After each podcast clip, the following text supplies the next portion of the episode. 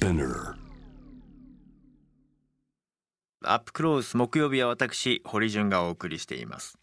さて今夜は木曜ジャムの恒例月一企画作家の古谷恒平さんに今月のトピックを切っていただく月一古谷恒平。ご自宅とつながっています。古谷さんこんばんは。はい、どうもこんばんは。聞こえますはいでしょうか？あーあ古谷さんなんか声が跳ねる感じですごい元気な感じが伝わってきますよ。ちょっとね、鼻風邪ひいてたんですけど、うん。ようやく治りまして、ね、あよかった。声が調子がいいという感じですね。そしてね、はい。古谷さんが出された新刊あ「えーはい。毒親と絶縁する」これもかなりあのー出足好調で。あ、そうなんです。ね。あのちょうど10日ほど前に集英社から毒親と絶縁するというですね、えー私のまあ今毒親という言葉はかなり世間に認知されておりますが。まあ、私のもうですね青春時代にあの両親からもうもう冷や水ぶっかけられたりですね、うん。えー個室のドアを除去されたりですね、うん。えー教育費返せとか怒られたりですね、うん。まあ、全て勉強しないからと、まあ、そういうこの教育の、えー教育という美名のもとにいろいろ虐待を受けてきて、いろんな苦しい思いをしたので、うん。まあ、今、僕も子供持ってますけれども、ええ。お過去にど毒親からそういう虐待を受けたっていう人にももちろん読んでいただきたいですし、今、子供がいるような世代になった30代以降のですね人にもお自分が毒親になっていないかどうかということを点検するという意味でもですねぜひ読んでいただきたいなと。大変好評でございます。ありがとうございます、ねいや本当に第一章父親と私。はい、社会の価値観、はい。ね、第二章母親と私。疾病と宗教、はい。第三章教育虐待。はい。あのぜひあこれは古谷さんの話ではなくてあこれは僕の話だったんだなあっていうような。ええ。うん、あのいやそういう思いで読んでいただけるんじゃないかなと思ってます。ぜひ、そうですね。えー手に取ってみてください。はいえーはい。集英写真書から毒親と絶縁する発売中。ありがとうございます。さてさて古谷さん、はいはい。えー今月の主なニュースといえば、はい。えー池袋暴走車による母子死亡事故の初公判がありました。そして大阪都構想住民投票期日前投票が始まる、はい。えーそして日本学術会議日本学術会議会員の任命拒否問題、はい。えー足立区区議 LGBT 差別発言波紋広がる。はい。中曽根元総理合同葬に際し国立大に弔意示せ問題。はい。えーそして麻生大臣給付金で貯蓄が増えたという発言に対してさまざまな波紋、はい。えー最後アメリカ司法省がグーグルを独禁法で提訴と、はいまあ、そうしたに、まあ、こうやって1ヶ月振り返ってみると本当にいろいろありました、古谷さんが選んだテーマは何でしょう？はい。まあ、今ここにはニュースなかったんですが、えードイツの慰安婦像撤去問題についてお話ししようかなと思いますね。はい、えーはい。ちょうど10 10月の2日ですね、えーはい。茂木敏光外務大臣がドイツの外務大臣と電話会談をした際に、えー首都ベルリンミッテ区に設置された平和の少女像いわゆる慰安婦像について設置は適切ではないと伝えて対応を要請と。はい。これに応じる形で区が設置した団体に対してえー区がですね設置した団体に対して撤去を命令、はい。まあ、ところが撤去を命じられた現地の市民団体コリア協議会は効力の停止を訴えたため行政裁判所の判断が下るまで撤去は保留されることにと。であのはい。ドイツにルーツのあるサーシャさんに、まあ、はい。以前モーニングクロスに出ていただいて、えー現地の受け止めなどを、えー伺ったんですけど、まあ、地元のメディアは、はい。まあ、韓国と日本の話ですよねっていうような捉まえ方が、まあええ。実を言うと多かったのかなっていう話がありました。さあ古谷さんはどうご覧になりますか？そうですね。あの、まあ、前半ではやっぱりこのおドイツの慰安婦問題を帰化として、えーまあ、慰安婦問題というものをちょっとおさらいしようかなと思っております、はい。しかも保守の側の主張というのをくりくりと取り入れてということですね。であの基本的に日本の保守派が言っている慰安婦問題の論点とお国際世論が問題視している慰安婦問題の論点っていうのがもうちょっとあまりにもかけ離れていて、うん。えーまず話が全然噛み合ってないと、確かにまあ、そういうところからお話ししたいと思うんですね。でまあ、慰安婦従軍慰安婦問題というのは当然あの日本軍が、まあ、あー関与して、えー戦線各地に配置した慰安所とそれに、えーまあ、従軍していた慰安婦の方々の、まあ、賠償というような問題でありますけれども日本の保守派っていうのは、まあ、慰安婦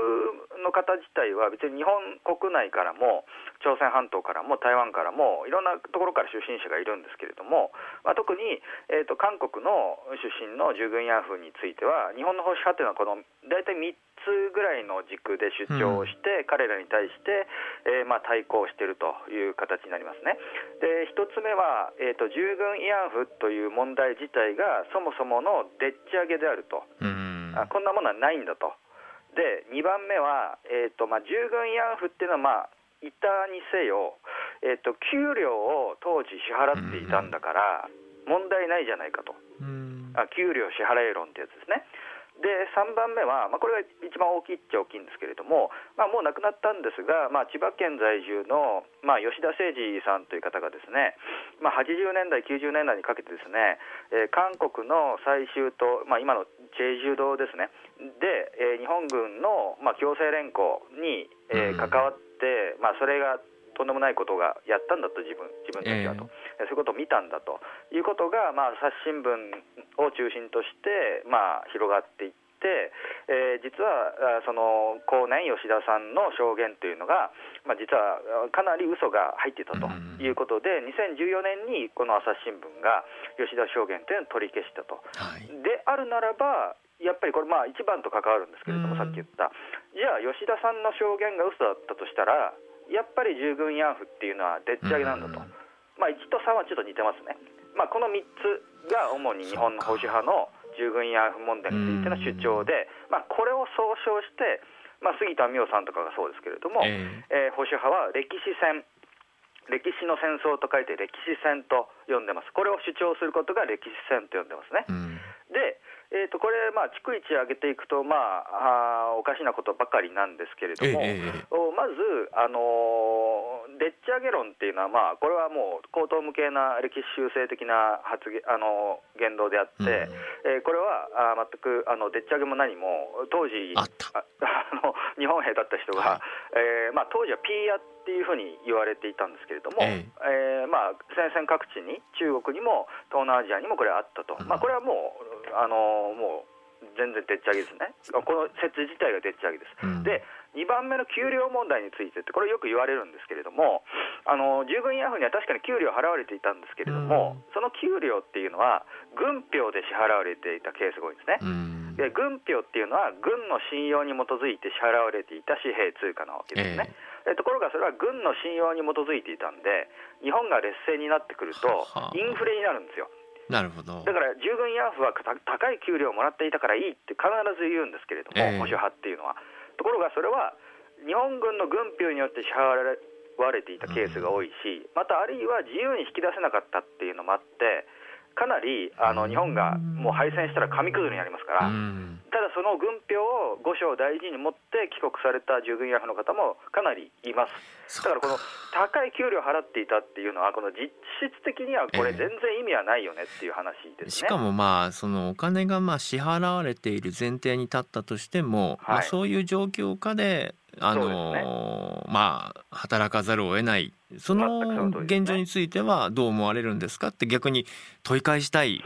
ことですよね。まあ、そこは結構ノーコメントの人が多いですね。うん、であとまあ3番目のその吉田誠二さんのまあ最終党での強制連行証言が嘘だったっていうことにを引っ張り出して、えー、従軍慰安婦問題全体がでっち上げだったっていう、まあ、よくある保守派の定石パターンなんですけれども、まあ、実はこの吉田誠二さんの証言等々を踏まえて、えー、と1996年に国連人権委員会にクマラスワミ報告書っていうのが出されるんですね、はい、まあ、これ有名な報告書で日本軍の戦時性暴力について、えーまあ、報告したものなんですけれども、うん、でこれは、まあ、吉田さんの嘘に基づいて国連で日本のそういう戦争犯罪みたいなものがですね戦時性暴力がまああ反日的な策動でもって言われているんだっていうんですけど、うん、あの保守派の人ってこのクマラスワミ報告書って全部日本語になってるんですけど、うん、全然読んでないんですよ。ああそうですか。クマラスワミ報告書ってウェブで全部日本語になってて、はい、僕も全部読んだんですけど、えー、この中でまあでっち上げ虚言だって言われた吉田誠二さんの証言は、うん、僕の記憶するところでは2箇所しか入ってないです。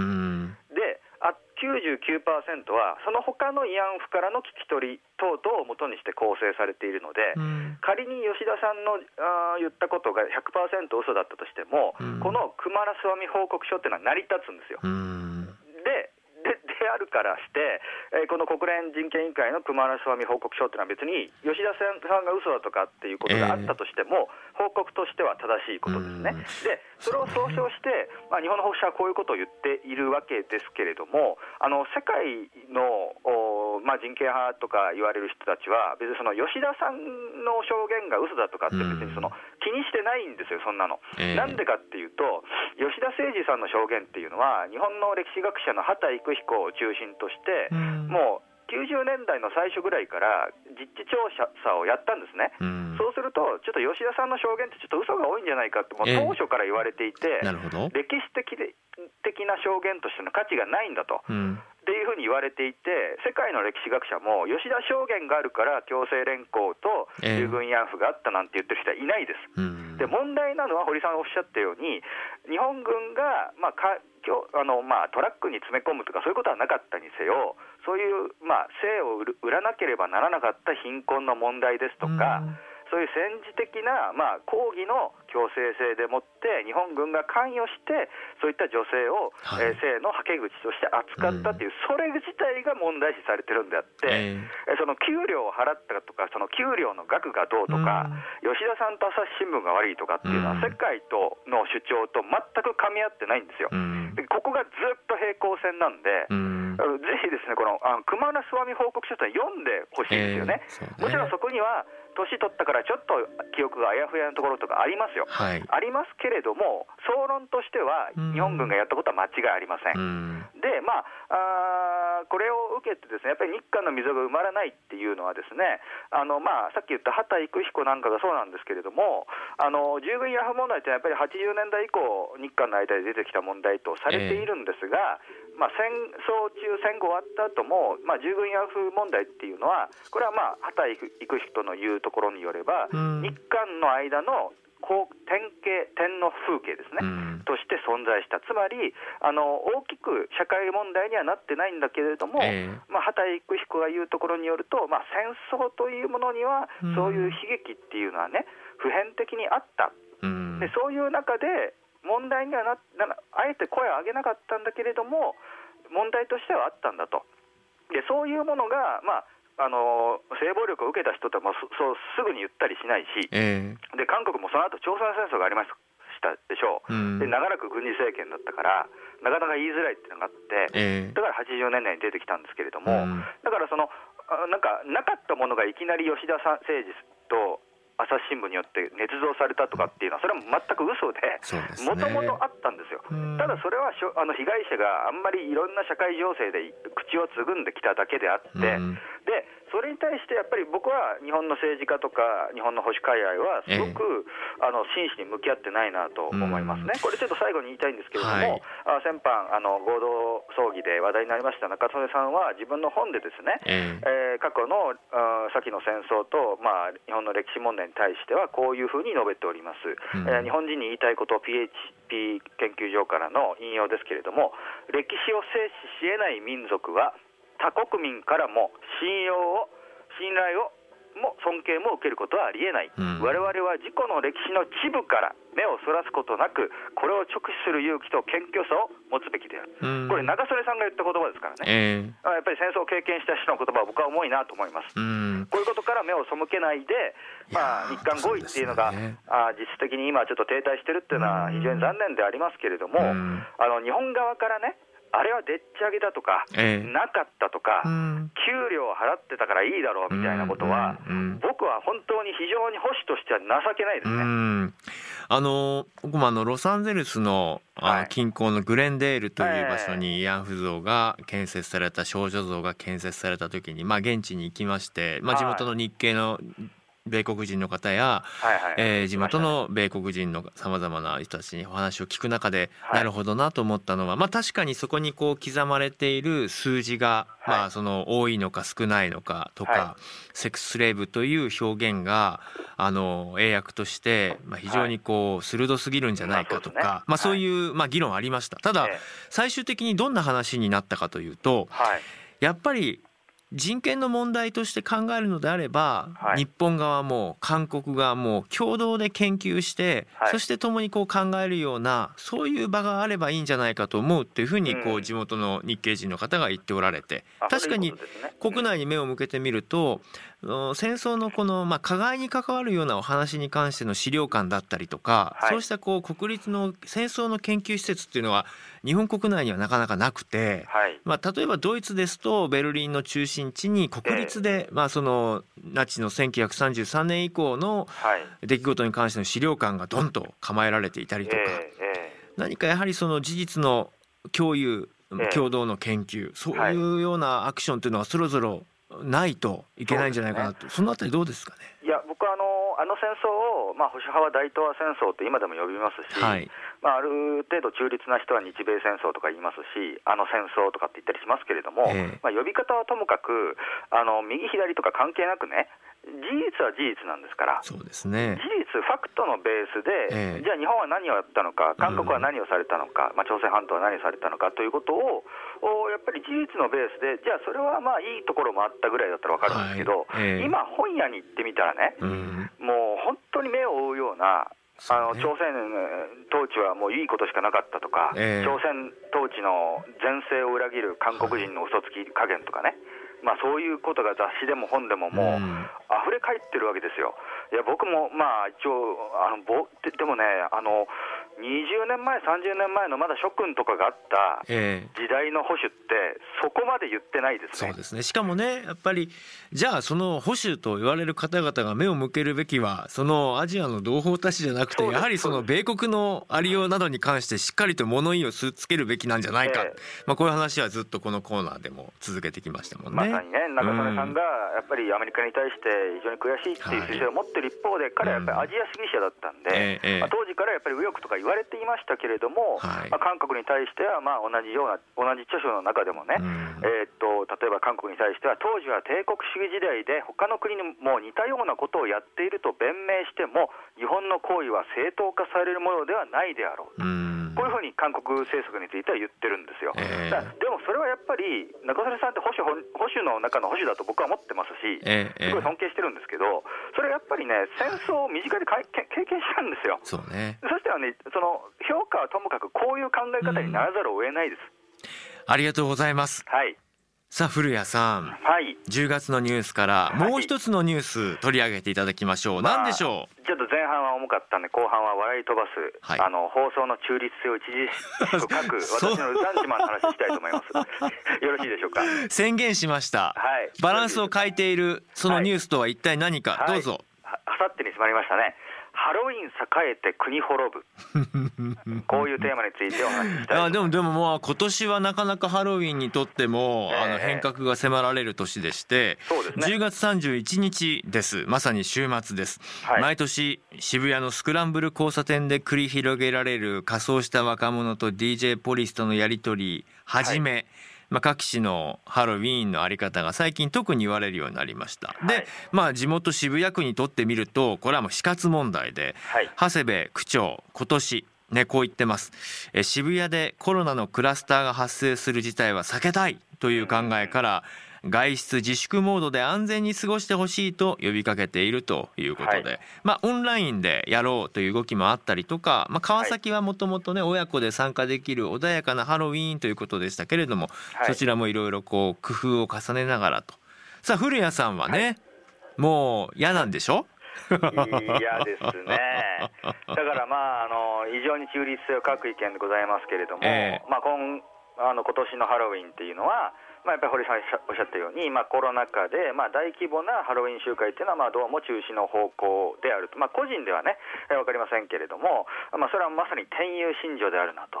えー、思ったところであります。というのはね、僕はハロウィンの問題というのはいろいろあるんですけれども、まあ、ここからもう本当にルサンチマンにまみれた話なんですが、あのまあ、ハロウィンってもういつ頃から始まったかも定かじゃありませんけど、まあ、恒例行事になりましたよね。なんかいつの間にかでしたね、僕が子供の頃、うん、若い頃っていうのは、ハロウィンがこんなにはね、うん、まあ、ある意味こう商業主義的なものとも結びついたのか、はい、非常に大きなムーブメントとして一つの、まあ、ビジネスチャンスの日でもありますかね。そうですね、うん、まあ、その話もしたいんですがまずあのハロウィンの問題点っていうのは僕はあのクリスマスとかですね、はい、バレンタインデーは、これは認めてるんですよ。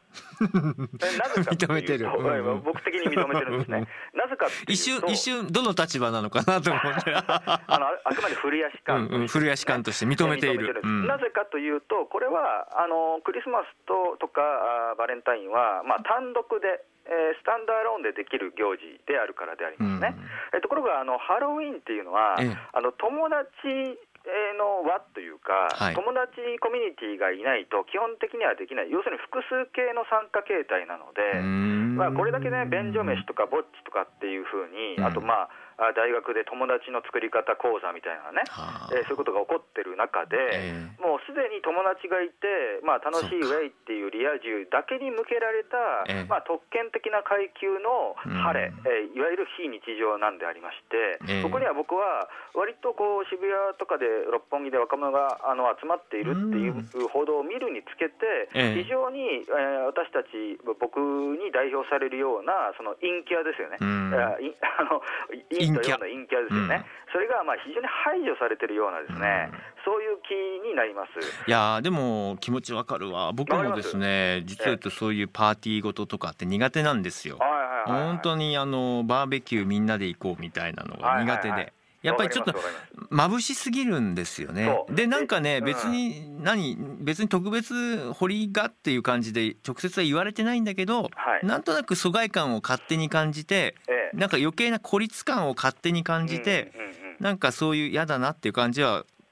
わかります。共有できますよ。で今堀さんやはり鋭いなと思ったのはあの眩しいっていう表現を使われましたよね。でやっぱりそのハロウィンっていうものは、まあ、一種の非日常晴れなわけですけれども、えー、あのレンブラントの絵ってありますよね。あ光と影でレンブラントっていうのは、まあ、光と影の魔術師と言われましたけれども、はい、光が当たっているからこそ暗く影が目立つわけですよね。うんえー、そこで陰影というものを、まあ、絵画の中に押し込めてあんだけのすごい作品を、まあ、描いたわけですけれどもこれは僕はあのあのハロウィンの社会的な批評の縮図だと思っておりまして、えー、ハロウィンっていうものが、まあ、なんかまるで若者の、まあ、全般が参加するものであるという形で、うん、光がバーッと当たるとですね僕みたいな陰キャはその光が当たれば当たるほどその闇の部分ですよね、うん、暗い部分に押し込められていくと、まあ、さっき言ったように若者の中でもまあ、コミュニケーション能力ですとか、友達の作り方っていうのはもう多様化しているどころかですね、えー、まあ、二極化してるわけですよ。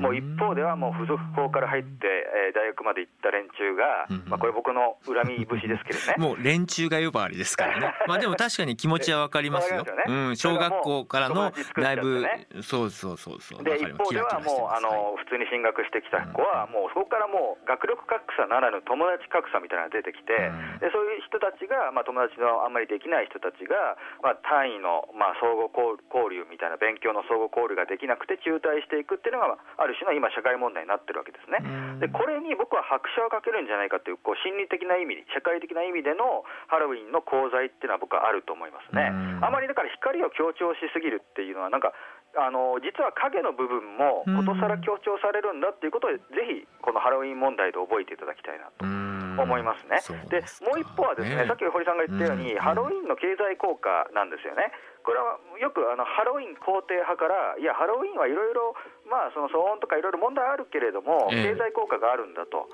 で大体まあ、ここ3年ぐらいでハロウィンの経済効果が大体1300億とか1200億とかって言われてるんですよ。これはどのぐらいの額かっていうと、イージス艦1隻作る、イージス艦1隻作るのに大体1700億って言われてますから、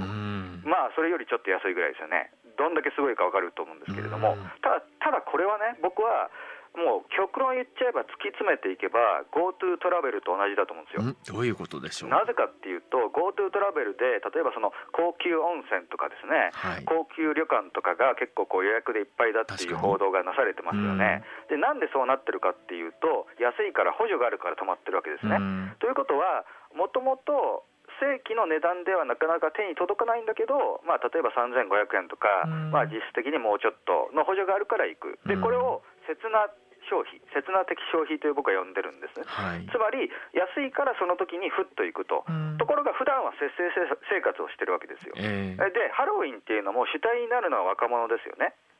まあ、70歳の人も行くかもしれないけども、基本的には主体は若者です。うんまあで今、若者の所得が非常に下がっていて、雇用も流動化していて、なかなか可処分所得がない、うん。でそれによって、でもハロウィンの1200億円の効果って言ってるんだけれども、ええ。それは GoTo で安くなった高級旅館に奮発して泊まる理論と同じで、うん。この時の1200億円なりないし、1300億円の経済効果っていうのは、あの多分これが終わると節制されるんですよ。ああそうだからか先食いしてるだけか。そうこの日だけこういう効果があるように思えて、若者の貧困時代が解決されないと、うん。これは単に今 GoTo であの高級温泉が盛況だっていうのと同じで、うん。ハロウィンが終わった途端にまた若若者は貧困モードに入っていくわけですね。ええ。とすると、このハロウィンの経済効果1000何百億円はい億円っていうのを額面通り受け取っていいのかと、ええまあ、こういう問題を覆い隠してるなと、僕はそう思います。あのー僕も以前あのちょっと取材したことがありますけどやっぱはりね、ハロウィンの衣装一つとってもいろんな経済の情勢が反映されているな、まあ、ドン・キホーテをはじめとしてね、はい。まあ、ある程度抑えた価格のものが大量に生産されたものをまあまとってもしくははい。まあ、自分でつなんかやっぱりそういう本質的な部分をこれメディアがいけないんですかねメディアはそういうところをもっと伝えるべきなんだという提言にも、まあ、聞こえましたが。うんメディアももちろんいけないでしょうし、うんあの若者のなんかこの中にある、まあ、格差ですとか、非正規雇用とかが、これによってなんかこう、ぼやけちゃう気がします、僕は。うん本当はみんな節約して、この日のために消費する、だから千何百億円の効果が出ているに過ぎないのに、切な消消費をしているに過ぎないのに、なんか若者には元気があったり、まあ、こういうまだいわゆる晴れ的な非日常を楽しむ余裕があるんだっていう感じで、えー修練されていくのが怖いですよね。ツイッターではね、えー小原幸輝さん、えーいつもの左派議論にぶん回した後壮絶なハロウィン批判。振れ幅に追いつけないという小原幸輝さんから。ねありがとうございます。いやでもここからはいお。もう一個だけいいですか？どうぞ時間あります。あのハロウィンでよくゾンビの格好するじゃないですか、あありますね。あれが僕は気に食わ 気に食わないですね。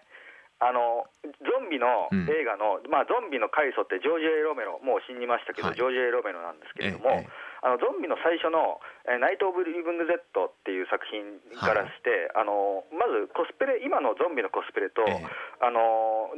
ゾンビ映画の系譜って全然違うので。そうですか？どういう違いですか、あまず最初、ゾンビは、はい。あのえロメロのゾンビはまず歩くところ始まって、ええ顔は真っ青です。うん。でその真っ青の化粧が取れていって、ええ。ー次第にその、まあ、クリーチャーっぽくなっていって、うん。でロメロの後のポストロメロはえーゾンビが走るっていうところまで今進化してるんですね。あ確かに。だからそれを確かにやってほしいんだけど、ええ。ええウェイとかって騒いでるだけでしょ、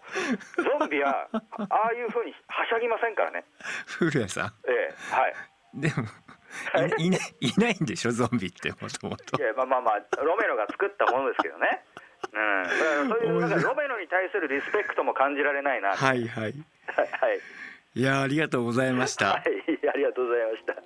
えー、ツイッターも本当皆さんあのそうね。そうそうスフィンクスさん。僕のゾンビってね、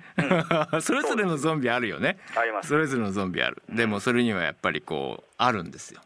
自由である、うん。ありますよ、ゾンビねの系譜がいろいろありますね。るんです。さすが保守らしいまとめでいただきました。ありがとうございます。ということで今日はこの辺でもうあっという間にお別れの時間になってしまいましてありがとうございました、ありがとうございます。えー次回はまた日程が決まっていますかね、はい。えー来月11月26日のご登場です。そした。て冒頭お伝えしましたが毒親と絶縁する集英写真書古谷さんの新刊です。ぜひお読みください、はい、古谷さんありがとうございあました。りがとうございました。じゃあまた来月。はい。以上アップクローズでした。堀です。さあ古谷恒平さんとの月一古谷恒平皆さんいかがだったでしょうか。あのー、まあ本編でも少し言いましたけれどもやっぱりあの今日のね大阪都構想の冒頭でそれぞれが使っている前提となる数字が違うそれはまあ水かけ論にもなるし対立や分断が埋まらないそれはそうでしょうと思うんですね。で対話することのやっぱりすごくこう重要な部門っていうのは互いが持ってるカードがどういう種類でえー、どれぐらいあるのかっていうのを差し出し合えるわけですよね。で、まあ、場合によっては、まあ、手持ちの札をそれぞれもう一箇所に一回集めてガラガラポンするかっていうそういうことがいわゆるこう対話のテーブルにつくっていうことだと思うんですね。ですからこうまあ間にこう太い深い川が流れていてその対岸同士から互いにこう拡声器を使って言い合うっていうのはこう対話でも何でもないと思うんですね。だからこの日韓の両国にまあその韓国だけではないですよ。えー、朝鮮半島とまあその日本国の間に横たわっているこの問題に関してはやはりこう互いに持っているカードを一回テーブルの上に全部出し合えるような環境を作る必要があるんじゃないかなって思うんです。でそれは一部の政治家の方であったりとか官僚の方だけであったりとかまあ一部のその社会運動に参画している方々だけではなくてやっぱり平たい場でみんなでそういえばって話し合えるところが必要なんだと。でその機能があのベルリンにあるような国立のパブリックな施設でどちらかというとその戦争に関しては被害者の側面だけではなくてそのいわゆるこう加害性をきちんと共有できるような場所いや非常によくできていてまあ立派なあの建物なんです。でそのなんで立派かっていうともともと秘密警察ゲシュタポの建物だったからなんですけれどもそこを近代的に改築してえー、映像で学ぶ場所写真で共有する場所そしてワークショップをする場所資料が並んでいるところで誰でもフリーでそこに腰掛けてゆっくりと、えー、向き合いながらお話ができる場所とかそういう設計なんですよね。日本にはないですよね。うん。だからそうしたらその例えば大学生同士がフラッと来てね「あ僕韓国出身なんだ」とか「あ僕中国から来てるけど」あ僕フィリピンから私あのおばあちゃんが実を言うと当事者って聞いていてとかうんなんかそんな風な場が必要なんじゃないですかね。なんでそれ作んないのかなっていつも思ってるんです。だからまあいつも言ってんですけどね。皆さんどう思われますか？そしてこうハロウィンのことに関しては古谷さんがねやっぱりこ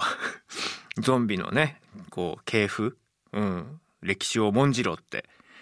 まあ、くしくも僕はいやゾンビには100人いれば100通りのゾンビあるでしょうよっていうふうに ちょっとリベラル感がやっぱここであの違うんだなって。仲いいけど。まあ笑ってましたけどね古谷さんも。本当に。